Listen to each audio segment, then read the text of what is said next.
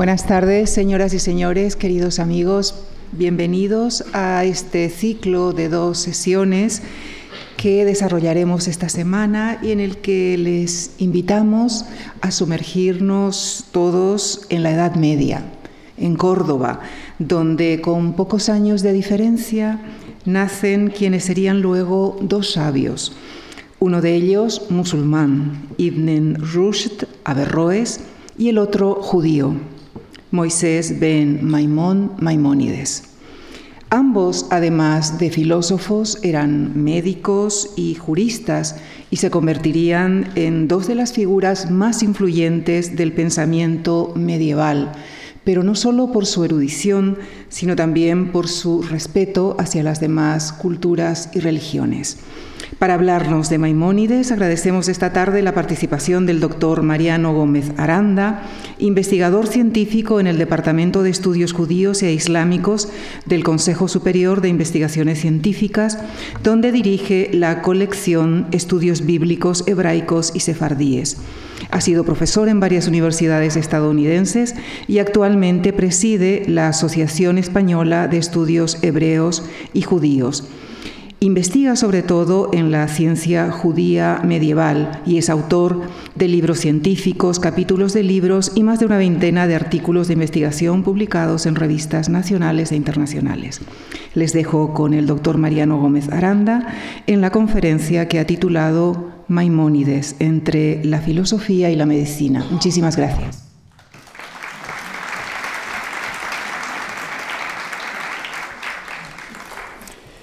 Muchísimas gracias, Lucía, por tus amables palabras.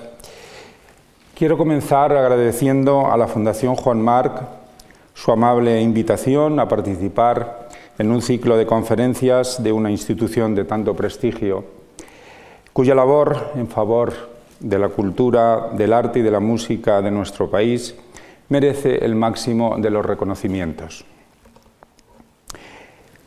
Si ustedes escriben el nombre de Maimónides en Google, encontrarán más de 5 millones y medio de resultados. Maimónides ha dado nombre a un buen número de calles en pueblos de Andalucía, sobre todo en la provincia de Córdoba, como la calle Maimónides, que ven aquí, en el barrio de la Villa de Priego de Córdoba. También ha dado nombre a institutos de educación secundaria, como el IES Maimónides de la propia ciudad de Córdoba. También ha dado nombre a universidades,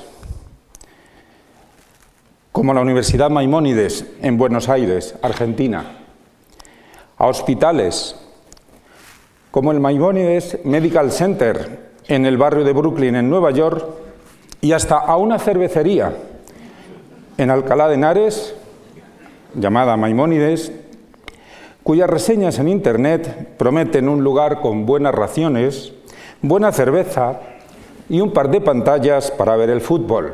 En fin, típico bar español de estos tiempos. ¿A qué se debe la popularidad de Maimónides? ¿Qué hizo este hombre para haber dado nombre a tantos lugares en todo el mundo? ¿Cuáles han sido sus aportaciones para haber recibido tanta atención? Para tratar de dar respuesta a estas preguntas, dedicaré los próximos minutos comenzando en primer lugar por señalar algunos detalles importantes de su vida. Como todos ustedes saben, Moisés ben Maimón, que era su nombre en hebreo, nació en Córdoba en el año 1138. Aquí pueden ver la famosa escultura de Maimónides en el barrio judío de Córdoba.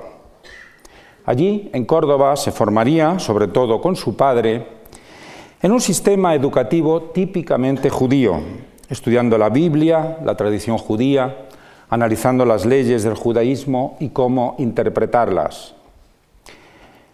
Siendo todavía joven, la familia decidió trasladarse a Marruecos y concretamente a la ciudad de Fez, que era entonces la capital del imperio almohade. No eran aquellos tiempos fáciles para las minorías no islámicas, judíos y cristianos. Los almohades tenían una visión muy rígida, muy estricta del Islam y habían impuesto que todos aquellos que vivieran bajo su dominio debían convertirse a la religión musulmana o arriesgarse a la pena de muerte.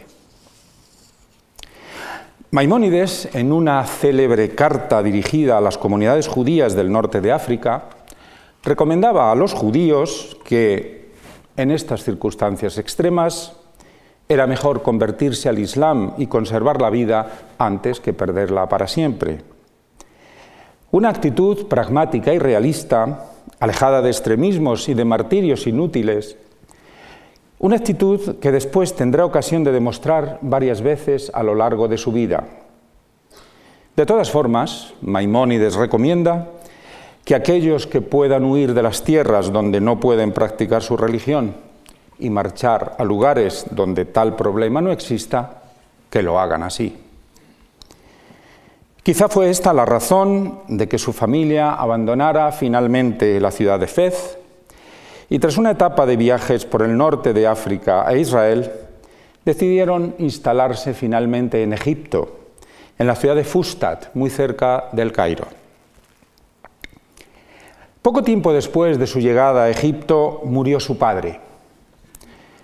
Su hermano menor, David, se dedicaba al negocio de las piedras preciosas y mantenía económicamente a la familia, lo que le permitía a su hermano Moisés poder disponer de tiempo para dedicarse al estudio. Pero la desgracia golpeó muy pronto a la familia Maimónides. En un viaje de negocios por el Océano Índico, David murió víctima de un naufragio. Maimónides entonces tuvo que tomar las riendas de su familia y fue así como decidió ejercer la medicina, no solo practicándola como médico, sino escribiendo varias obras médicas que tuvieron un gran éxito en su época y de las que me ocuparé más tarde. Durante los años de su estancia en Egipto, Maimónides se ocupó también en el estudio del derecho judío y llegó a ser un prestigioso rabino.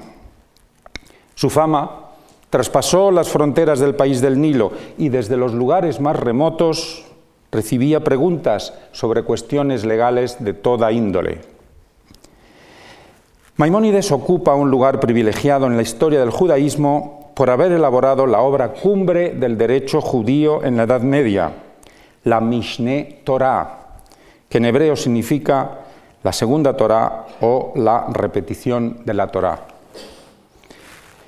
Aquí en la imagen pueden observar la página del libro séptimo de la Mishneh Torah, en un manuscrito copiado en Colonia, en Alemania, a finales del siglo XIII, y que se encuentra actualmente en la Academia de Ciencias Húngara de Budapest. En esta magna enciclopedia de 14 tomos no solo se recogen de manera sistemática y organizada las leyes de la Biblia y del Talmud, sino que además se explican de forma racional y haciendo uso de la ciencia de su época. Maimónides se esfuerza por justificar que las leyes religiosas del judaísmo, sobre todo aquellas que tienen que ver con cuestiones alimentarias, lo que se puede comer, lo que no se puede comer, que siempre causan sorpresa entre los no judíos, que las leyes religiosas, como digo, están en consonancia con las teorías básicas de las ciencias naturales, porque tanto aquellas como estas tienen un objetivo común, mantener la salud del alma y del cuerpo. Fue una edad ya avanzada cuando Maimónides escribió en árabe su obra cumbre sobre filosofía, La Guía de Perplejos. Aquí pueden ver la traducción al español llevada a cabo por David Gonzalo Maeso. Y en esta imagen pueden ver la primera página de la introducción de la versión hebrea de la Guía de Perplejos en un manuscrito procedente de Barcelona del siglo XIV que se encuentra actualmente en la Biblioteca Real de Copenhague, un manuscrito bellísimamente ilustrado, como pueden comprobar por la imagen. En aquella época el pensamiento filosófico que dominaba el mundo era sin duda la filosofía de Aristóteles. Gracias a las traducciones al árabe de sus obras y de los múltiples comentarios de sus obras, el pensamiento aristotélico impregnaba profundamente el pensamiento occidental y oriental. En los mismos tiempos de Maimónides, otro intelectual cordobés, como él, pero de religión musulmana, Averroes, dedicaba su vida entera a traducir e interpretar al maestro griego. Como es bien conocido, los comentarios de Averroes a las obras de Aristóteles marcarían el camino del aristotelismo de forma definitiva en el mundo medieval. En la conferencia de este jueves tendrán ustedes ocasión de conocer más sobre el pensamiento de Averroes. No tenemos evidencia de que Maimónides y Averroes se conocieran personalmente, pero sí sabemos que Maimónides conoció los comentarios de Averroes a las obras de Aristóteles, aunque es verdad que le llegaron a una edad avanzada de su vida, cuando vivía en Egipto. El propósito de Maimónides en su guía de perplejos va a consistir en hacer compatibles las teorías científicas y filosóficas de Aristóteles con los textos fundamentales de la religión judía, con la Biblia. En este sentido, vamos a encontrar muchos puntos en común entre la filosofía de Maimónides y la de Averroes, porque tanto uno como otro buscan la solución al tradicional conflicto entre los grandes principios que sustentan el pensamiento medieval, la ciencia y la religión, la razón y la fe.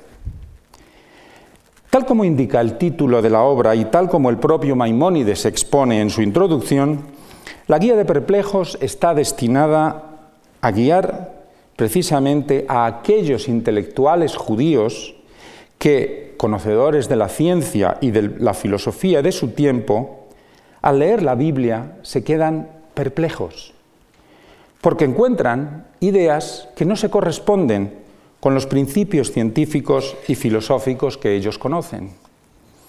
Es decir, la Guía de Perplejos es una obra para intelectuales, para científicos y filósofos.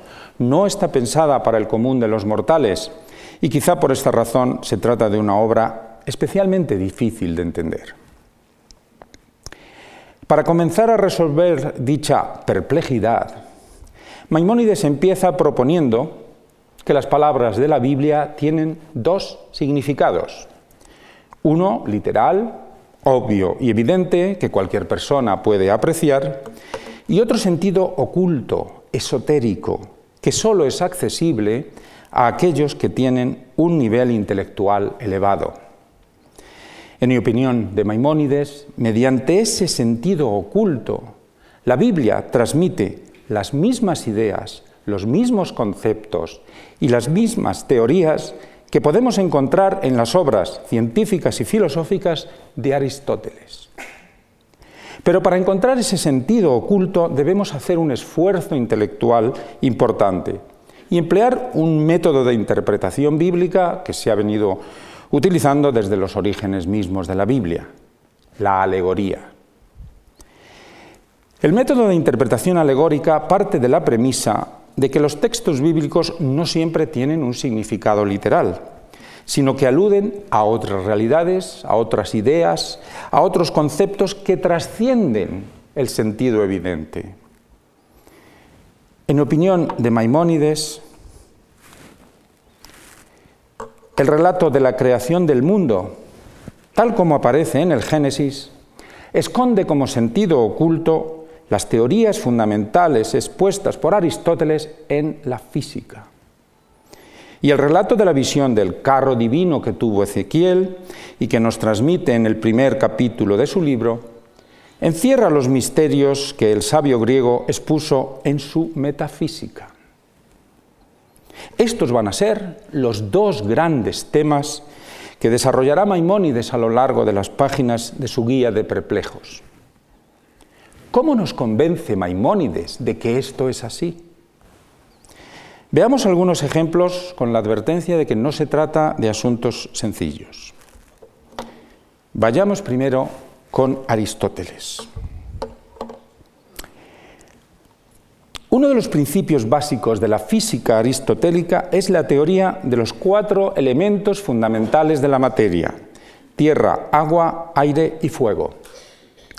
Según esta teoría, expuesta por Aristóteles en su obra conocida como La Física y en otras obras, la Tierra es el centro del universo y el centro de las esferas de los demás elementos. Alrededor de ella está la esfera del agua. Por encima de ella está la esfera del aire y por encima de esta se encuentra la esfera del fuego.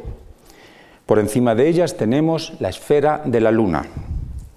Las cuatro primeras esferas marcan los límites del mundo material, del mundo terrestre, del mundo en el que vivimos. Por encima de la luna se encuentra el mundo divino, el mundo espiritual del que nos ocuparemos más adelante. ¿Cómo hacer compatible la física aristotélica con el relato del Génesis?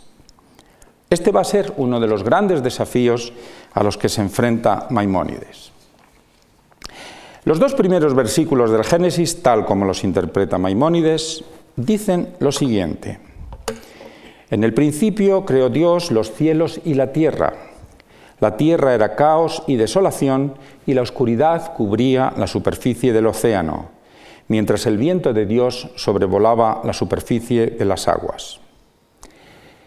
Mediante el recurso de la alegoría, como he señalado anteriormente, Maimónides encuentra en estos versículos las palabras claves para justificar que la creación del mundo, tal como aquí aparece, es equivalente a los principios de la física aristotélica. Aquí encontramos la Tierra, centro del universo y de las esferas de los elementos, según Aristóteles. La Tierra aparece cubierta por las aguas, equivalente a la esfera del agua en la física aristotélica. Por encima de las aguas sobrevuela el viento de Dios. La expresión viento de Dios, que en hebreo se dice ruach Elohim, es polisémica. También puede significar espíritu de Dios, porque la palabra ruach significa viento y espíritu. El viento de Dios es equivalente a la esfera del aire. Perdón. El viento es el aire en movimiento, como todos sabemos, que está por encima de la esfera del agua. ¿Y la esfera del fuego? ¿Dónde se encuentra aludida en el texto la esfera del fuego? Maimónides encuentra la clave en la palabra oscuridad. La oscuridad, según él, equivale a la esfera del fuego. Quizá este es el punto más difícil de entender del argumento de Maimónides. Maimónides nos explica que no se trata de un fuego luminoso, sino del fuego elemental, un fuego incluso oscuro, porque él dice que si fuera luminoso toda la atmósfera estaría llena de luz por la noche. En cualquier caso, es una alegoría. Maimónides continúa sus explicaciones señalando los puntos en común entre el relato bíblico y la física de Aristóteles. Y llegamos al versículo que dice, Dijo Dios, haya un firmamento en medio de las aguas que separe unas aguas de otras. Génesis 1.6. Maimónides explica, siguiendo en todo momento los principios científicos de Aristóteles, que el hecho de que Dios separara las aguas de encima del firmamento de las aguas de debajo del firmamento no se refiere a una separación física, sino a una separación entre formas diferentes de agua. Él nos explica que al principio existió el agua como materia y Dios le dio tres formas. Una la de los mares, otra la del firmamento y otra la del agua que está por encima del firmamento. El siguiente versículo también llamará especialmente la atención de Maimónides. El día en que Dios hizo tierra y cielos, ningún árbol del campo existía todavía sobre la tierra, ni ninguna hierba había germinado todavía, pues Dios no había hecho llover sobre la tierra. Maimónides llama la atención sobre el hecho de que Dios hizo brotar las hierbas y los árboles de la tierra como resultado de un fenómeno natural que se explica científicamente, que es después de haber llovido.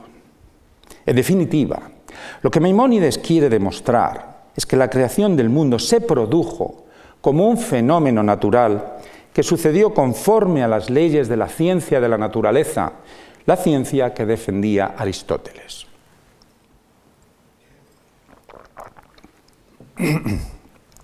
Como dije anteriormente, el relato de la visión del primer capítulo de Ezequiel equivale a las teorías de Aristóteles expuestas en su metafísica. Tal como lo interpreta Maimónides, Ezequiel tuvo una visión profética, imagínense la escena. Ezequiel ve una visión con unos seres extraños, unas ruedas que giran dentro de otras ruedas, siguiendo un movimiento uniforme, sin desviarse en lo más mínimo. Estas ruedas giran alrededor del mundo, giran de forma circular, giran impulsadas por un impulso divino, van y vuelven de forma continua, siguiendo un rumbo prefijado, de acuerdo con la voluntad de Dios. ¿Qué teoría aristotélica está escondida en estas palabras? De nuevo, Aristóteles. La teoría aristotélica del cosmos, la cosmología de Aristóteles. La concepción aristotélica del cosmos se basa en el concepto de geocentrismo.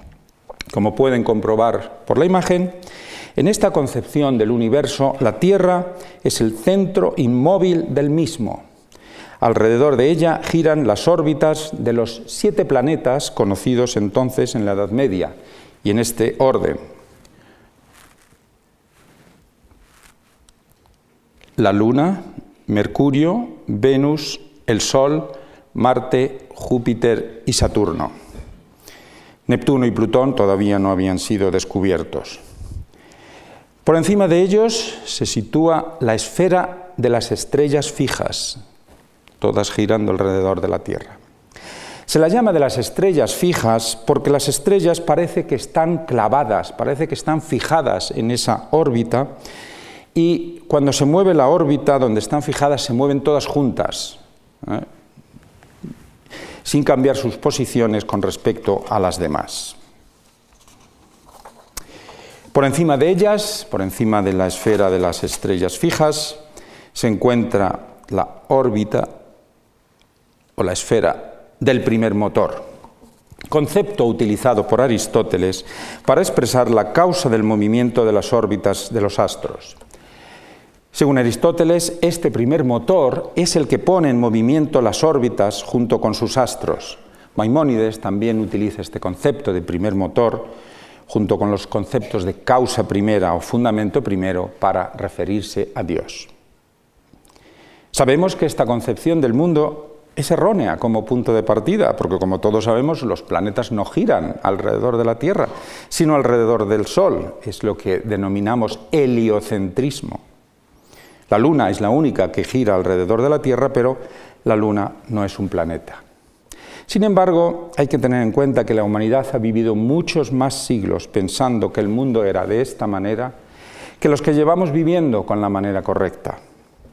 En cualquier caso, así era como se concebía el universo en época medieval. Maimónides trata abundantemente sobre el sistema cosmológico de Aristóteles en su Guía de Perplejos para que puedan entender la importancia que tuvo en la Edad Media este sistema y los problemas científicos que planteó a lo largo de los siglos, les voy a pedir que pongan una especial atención y que usen un poco de su imaginación en las explicaciones que les voy a dar a continuación. Este sistema, aparentemente tan perfecto, fíjense, el, Sol en medio, tres planetas por debajo, tres planetas por encima, todos los astros girando alrededor de la Tierra. Es una imagen casi perfecta, de, una imagen de perfección. Pues bien, este, eh, este sistema tan, aparentemente perfecto ya desde época antigua planteaba serios problemas, porque las mediciones matemáticas de las posiciones de los planetas no se ajustan exactamente a la imagen que ustedes están viendo.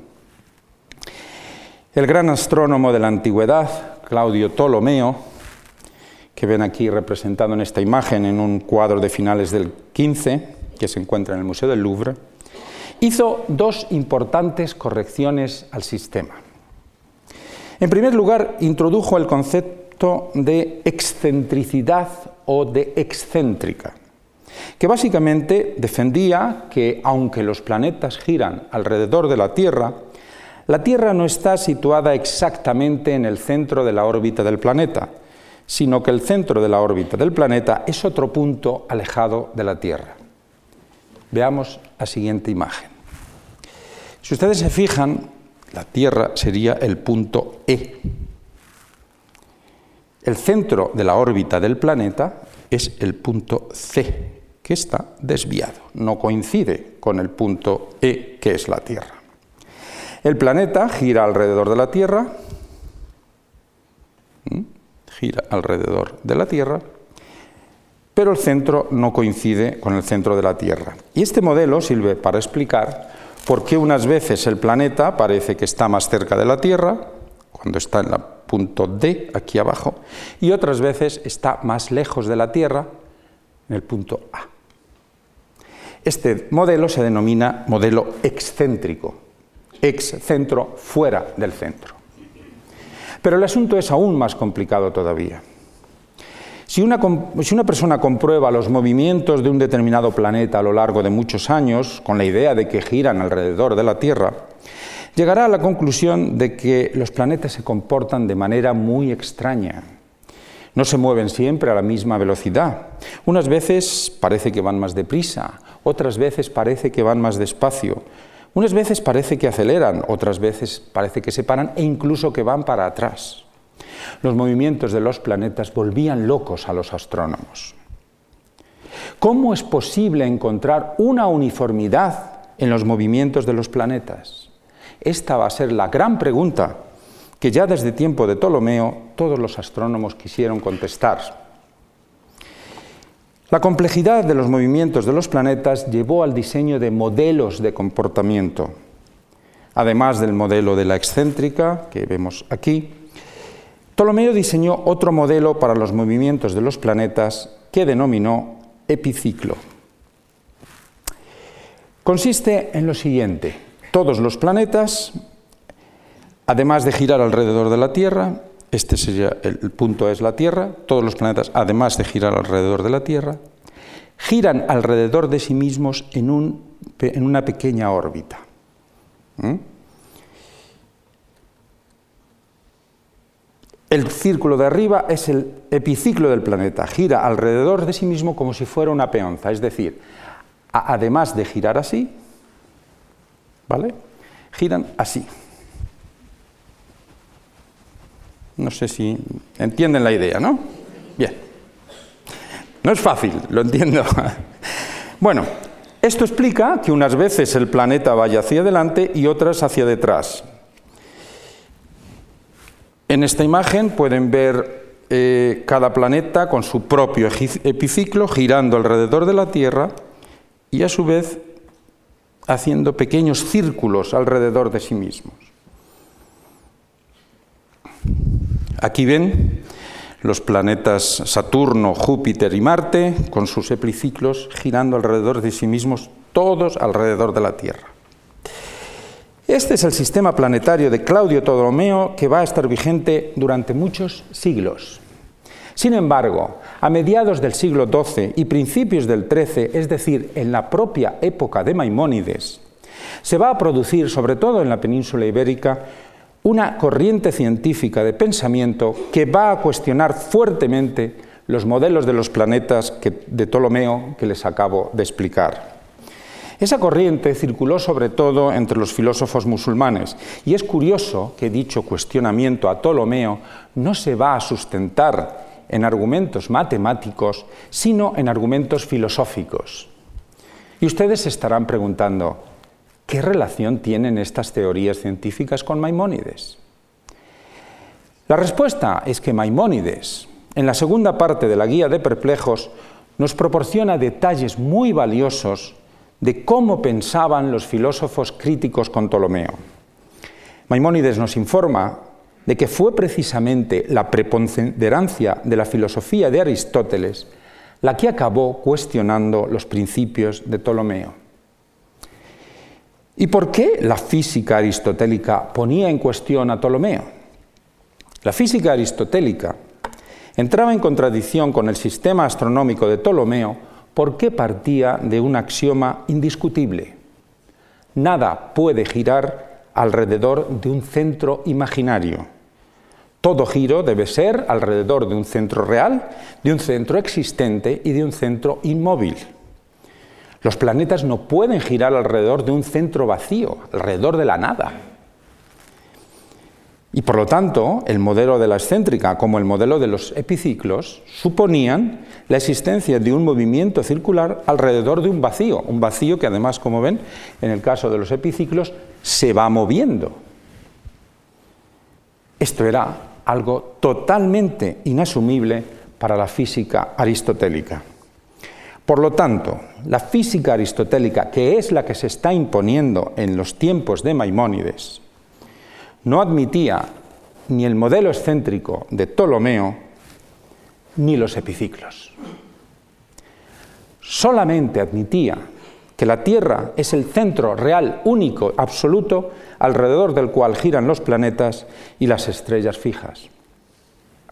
Curiosamente, tanto la física aristotélica como el sistema de Ptolomeo están igual de equivocados.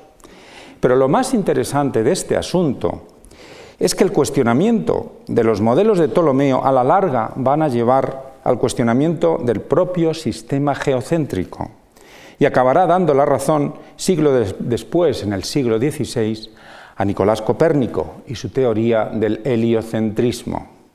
El Sol finalmente se hará con la posición central del sistema solar alrededor del cual giran los planetas, incluida la Tierra.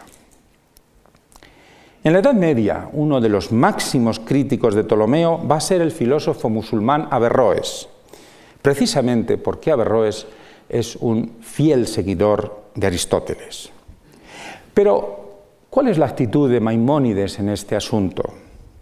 Maimónides plantea en su obra La incompatibilidad entre el sistema de Aristóteles y el sistema de Ptolomeo, pero termina reconociendo que los cálculos de Ptolomeo basados en sus propios modelos no fallan ni un minuto, y usa esta expresión, no fallan ni un minuto, y han demostrado que son verdad en muchas mediciones realizadas a lo largo de los tiempos. Pero entonces, ¿quién tiene razón? ¿Aristóteles o Ptolomeo?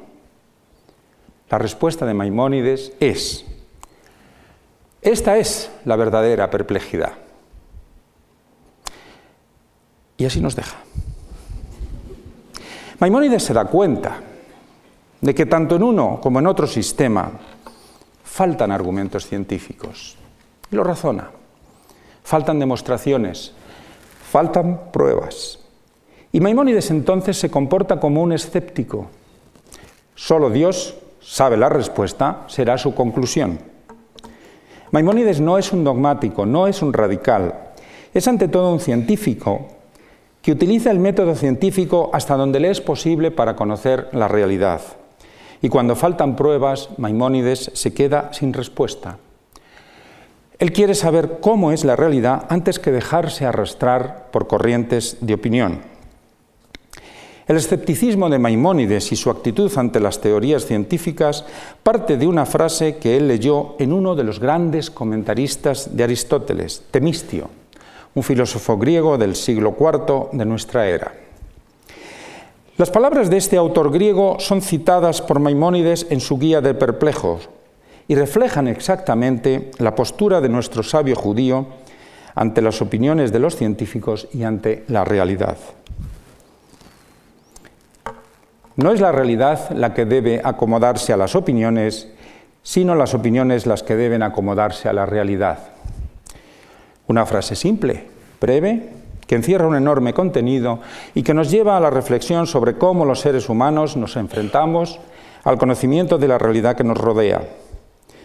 Pronunciada por un filósofo griego del siglo IV, repetida por un filósofo judío del siglo XIII y que continúa vigente hoy en día, sobre todo si la aplicamos a la realidad política, pero eso sería para otra conferencia.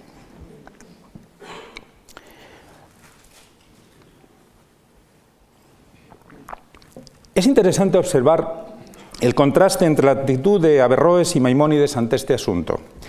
Mientras el primero claramente se sitúa entre los partidarios de Aristóteles, el segundo, Maimónides, no se entrega tan claramente en manos del filósofo griego. ¿Acaso no es Maimónides un fiel seguidor de Aristóteles? ¿No es Maimónides un aristotélico puro? No, no lo es. Maimónides admiró mucho a Aristóteles, pero no es un aristotélico puro. Sobre todo porque hay una idea de Aristóteles que a Maimónides le causó verdadera preocupación y que probablemente le quitó muchas horas de sueño.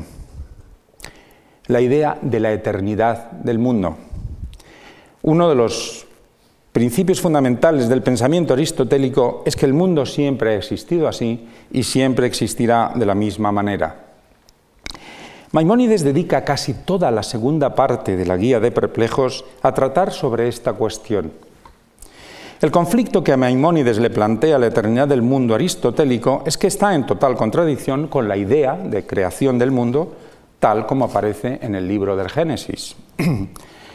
Recuerden el primer versículo del Génesis tal como lo entendió Maimónides. En el principio creó Dios los cielos y la tierra. ¿Cómo resolver este gran dilema?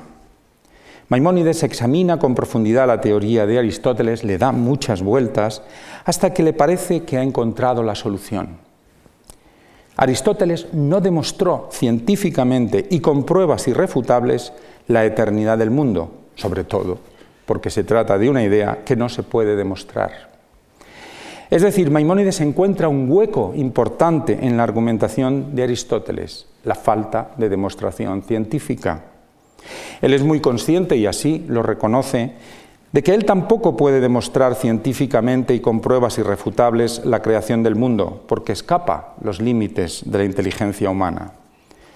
Ante la falta de demostración de la eternidad del mundo o de su creación en el tiempo, Maimónides afirma que acepta la solución dada por la profecía, es decir, acepta la solución de la Biblia, porque para él explica lo que la inteligencia es incapaz de explicar.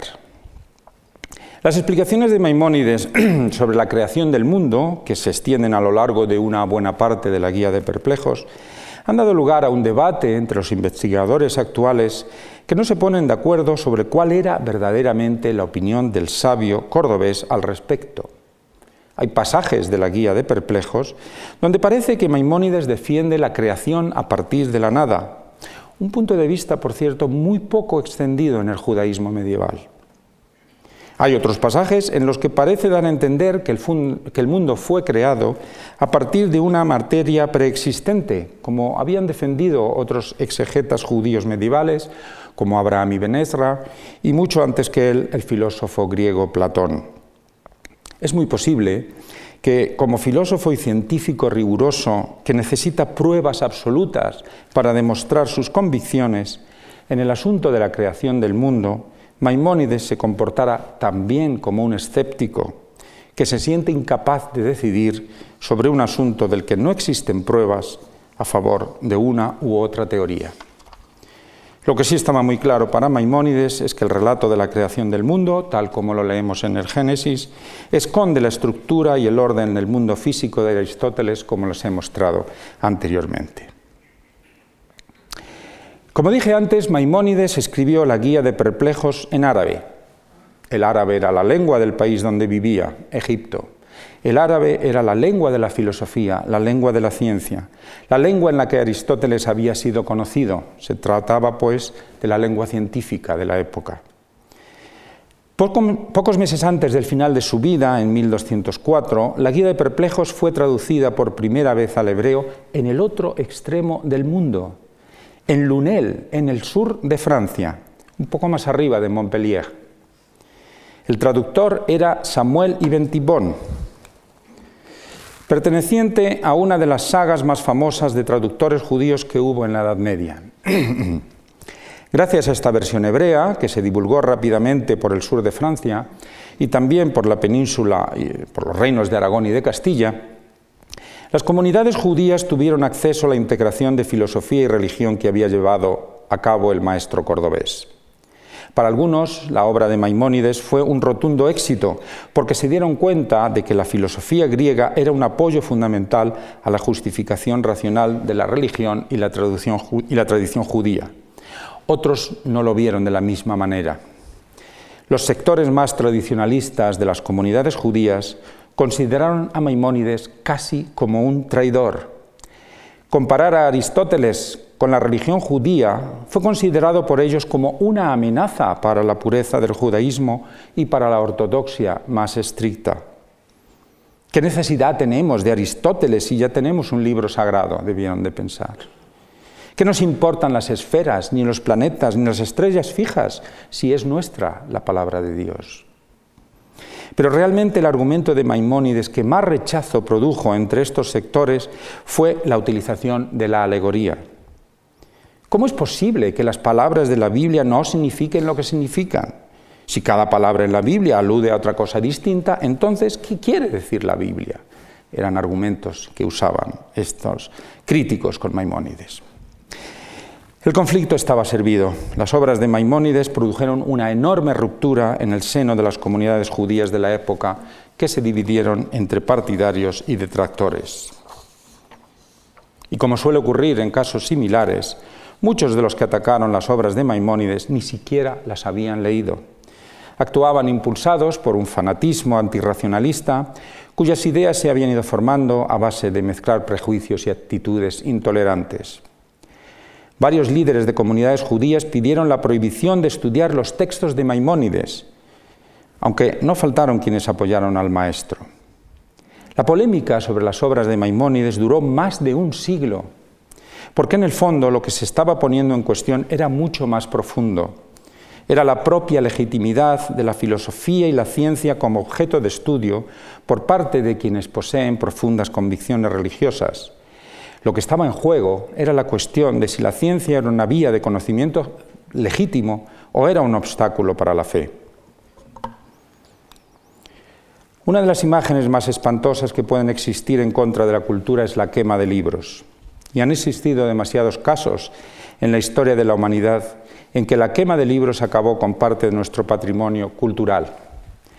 Las obras de Maimónides también fueron pasto de las llamas. Fue en 1232 y en la ciudad francesa de Montpellier donde la guía de perplejos fue condenada y quemada en la hoguera.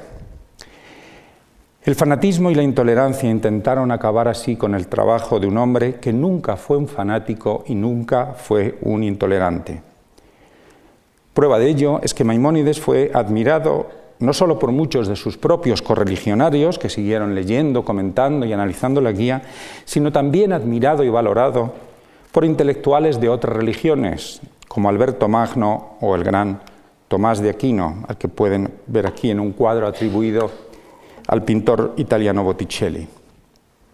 Hay muchos puntos en común entre Maimónides y Tomás de Aquino. Ambos representan la integración entre filosofía y teología en sus respectivas religiones. Ambos sufrieron también la oposición de sus respectivas comunidades religiosas. Si las obras de Maimónides fueron prohibidas en muchos lugares e incluso clemadas en Montpellier, las proposiciones defendidas por Tomás de Aquino fueron prohibidas en las universidades de París y Oxford. 81 citas a Maimónides se pueden encontrar en las obras de Tomás de Aquino. En su obra cumbre sobre la teología cristiana, la Suma de Teología, Tomás de Aquino demuestra su admiración por el sabio judío acerca de las explicaciones que éste da sobre los nombres de Dios, sus significados alegóricos, y coincide con él en que el conocimiento humano es limitado.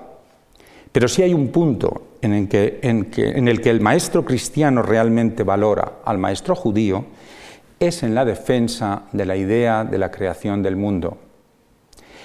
Porque los filósofos cristianos, que recibieron la filosofía de Aristóteles con muy buenos ojos y mostraron su admiración hacia ella en numerosas ocasiones, encontraban entre las ideas del filósofo griego una que chocaba fuertemente con la teología cristiana, que era la idea de la eternidad del mundo.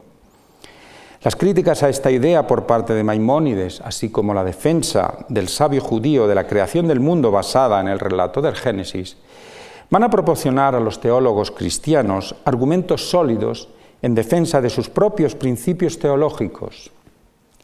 Porque no existen barreras entre religiones cuando se buscan objetivos comunes y las diferencias religiosas se diluyen cuando se antepone por encima de todas la creencia en un mismo Dios.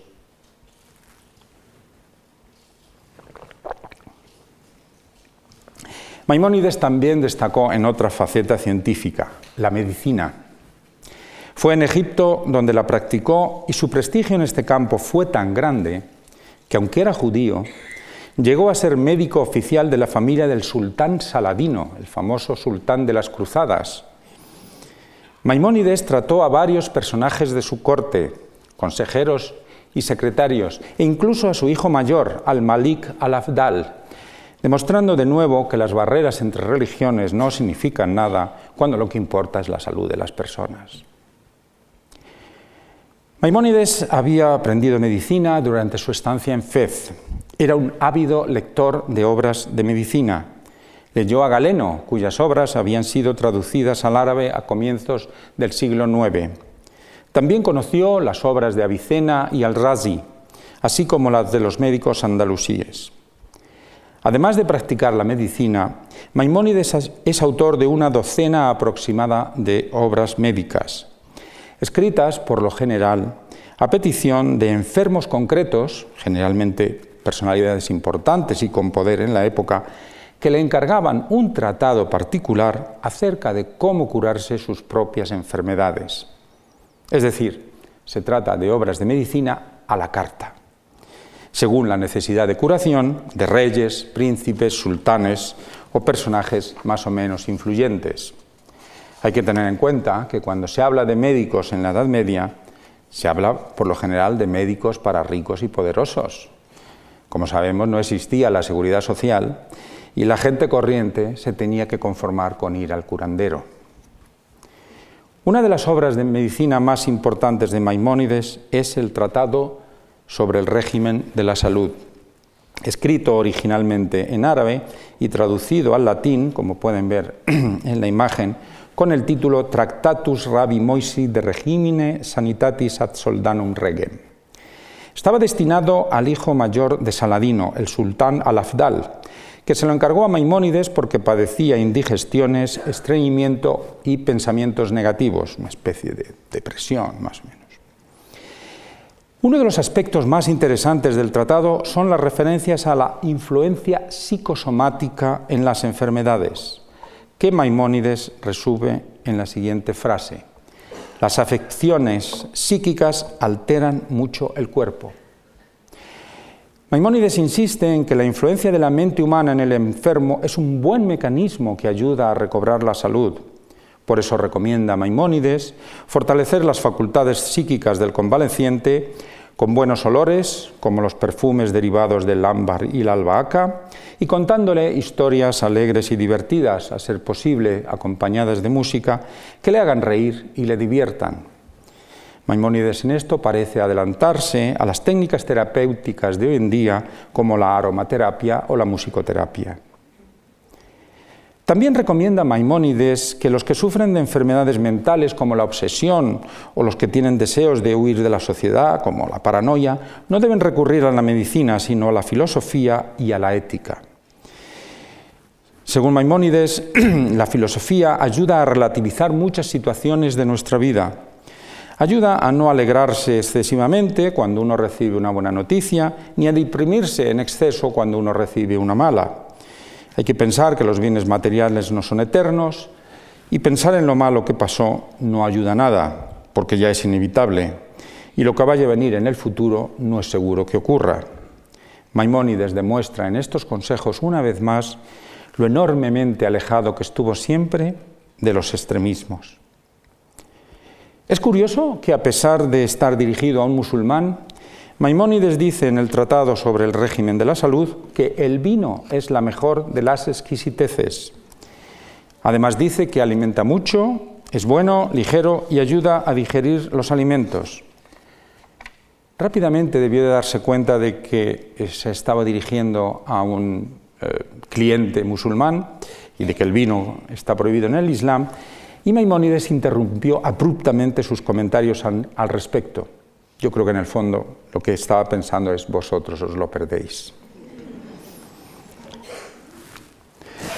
Aquí pueden ver una imagen de la traducción al español del régimen de la salud, del que les acabo de hablar, llevada a cabo por Lola Ferre, editada junto con otra de las obras de medicina más importantes de Maimónides, el Tratado sobre la curación de las hemorroides. Las hemorroides debían de, ser un problema bastante frecuente en época antigua y medieval porque se escribieron muchos tratados sobre esta enfermedad. Maimónides escribió el tratado sobre la curación de las hemorroides para un personaje importante de la corte y en él rechaza totalmente la cirugía porque este método terapéutico había adquirido mala fama a partir de Galeno.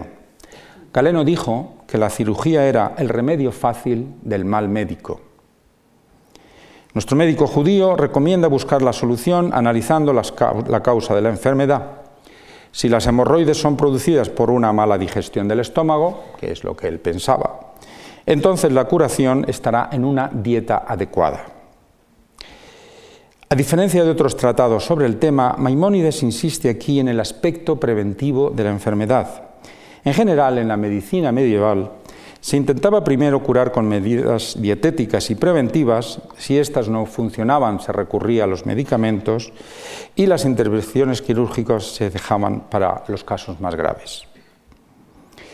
Hacia el año 1190 Maimónides escribió su libro del asma. Pueden ver aquí la traducción española también llevada a cabo por Lola Ferri. En la introducción a este tratado advierte Maimónides de que para la curación de esta enfermedad, así como de otras, hay que tener en cuenta un número de factores específicos, y entre ellos uno especialmente importante, el temperamento o la propia complexión del enfermo.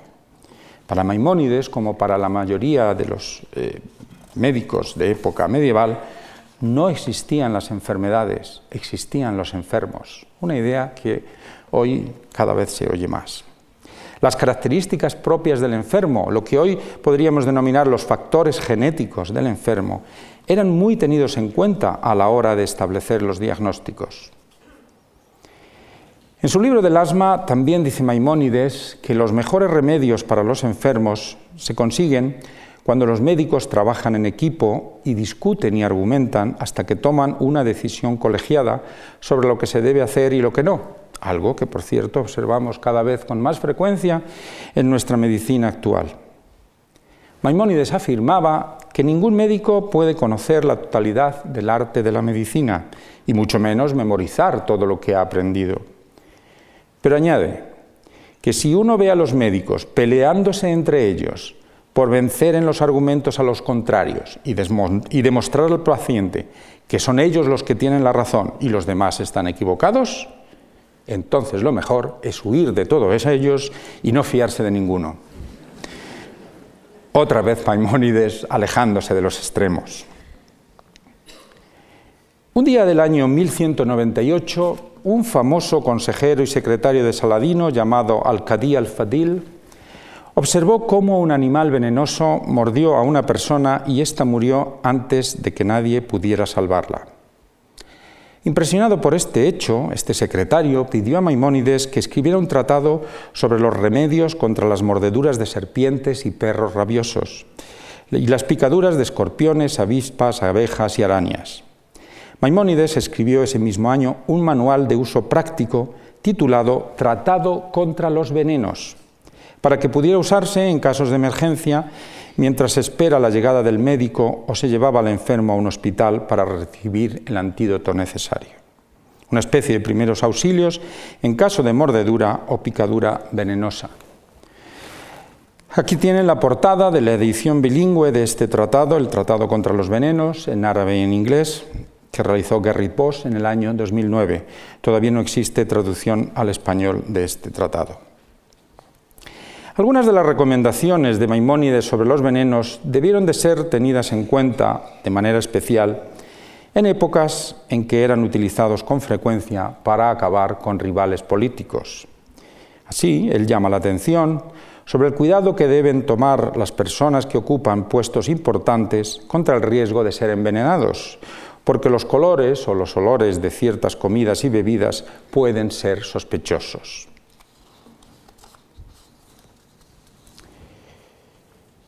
En 1190, Maimónides recibió una petición bastante inusual del sultán de Jama en Siria, al-Malik al-Mustafar ben Ayub, que era sobrino de Saladino. Este príncipe musulmán Decía en la petición que hizo a Maimónides que se sentía incapaz de satisfacer sexualmente a las muchas concubinas que habitaban su palacio y quería que el médico de Egipto le escribiera un tratado sobre cómo aumentar su potencia sexual. Para satisfacer tal petición, Maimónides escribió su tratado sobre el coito. La obra consiste fundamentalmente en una serie de recetas de comidas y medicinas que actúan como afrodisíacos o producen el efecto contrario. Entre los vegetales recomienda como afrodisíacos el nabo, la cebolla, preferentemente asada, la menta, los guisantes, las judías, los espárragos. Si alguien quiere saber más detalles, después podemos hablar. Las obras de medicina de Maimónides tuvieron una enorme repercusión en la Edad Media. El régimen de la salud fue traducido al latín con el título Régimen Sanitatis a petición del médico del Papa Bonifacio VIII. Su tratado contra los venenos fue también traducido varias veces al latín con el título De Venenis o Contra Venenum. Una de estas traducciones la realizó Armengot Blaise, sobrino del famoso médico medieval Arnau de Villanova. Armengot Blaise fue médico del rey de Aragón Jaime II y del Papa Clemente V, a quien dedicó la traducción latina del Tratado contra los venenos de Maimónides en 1305. Clemente V fue el papa que trasladó la sede papal de Roma a Aviñón en 1309, donde permanecería hasta que Gregorio XI la devolvió a Roma. No eran aquellos tiempos fáciles para los papas, la posibilidad de ser envenenado se barajaba con frecuencia, así que tener a mano un tratado como el de Maimónides era una cuestión de vida o muerte. No sabemos si el tratado de Maimónides cumplió sus objetivos. Maimónides murió en 1207 y se cuenta que los judíos y los árabes hicieron duelo por él durante varios días. Una leyenda cuenta que pusieron su cadáver sobre un burro y el animal se perdió. Después de dar muchas vueltas, finalmente el animal se paró en Tiberíades, la famosa ciudad que está al borde del famoso lago de Tiberíades. Allí fue donde Maimónides fue enterrado. Aquí pueden ver su tumba, que es venerada por miles de personas de todas las culturas y religiones que se acercan cada año a esta ciudad de Galilea para visitarla. Las palabras hebreas, escritas sobre su tumba en forma de epitafio, dicen lo siguiente. Desde Moisés hasta Moisés no ha habido otro como Moisés. Aquí descansan los restos de la gran águila, al que se le concedió la sabiduría, la ciencia, la astronomía y la medicina, que proporcionó curación a reyes de carne y hueso, el hombre de mano fuerte, nuestro maestro Moisés ben Maimón. Pero antes de terminar, me gustaría citarles un poema escrito por un poeta musulmán del siglo XIII, Al-Said ibn Sana al-Mulk, en el que alaba a Maimónides con las siguientes palabras. Mientras que la medicina de Galeno se ocupa solamente del cuerpo, la de Maimónides atiende al cuerpo y a la mente. Si la luna le hubiera pedido un remedio médico, le, le habría proporcionado la perfección que le reclamaba. Le habría librado de las manchas en el plenilunio y de su languidez en el último día del mes. Pero si hubiera podido curar al mundo entero de una sola dolencia, lo habría librado de la enfermedad de la ignorancia. Muchas gracias.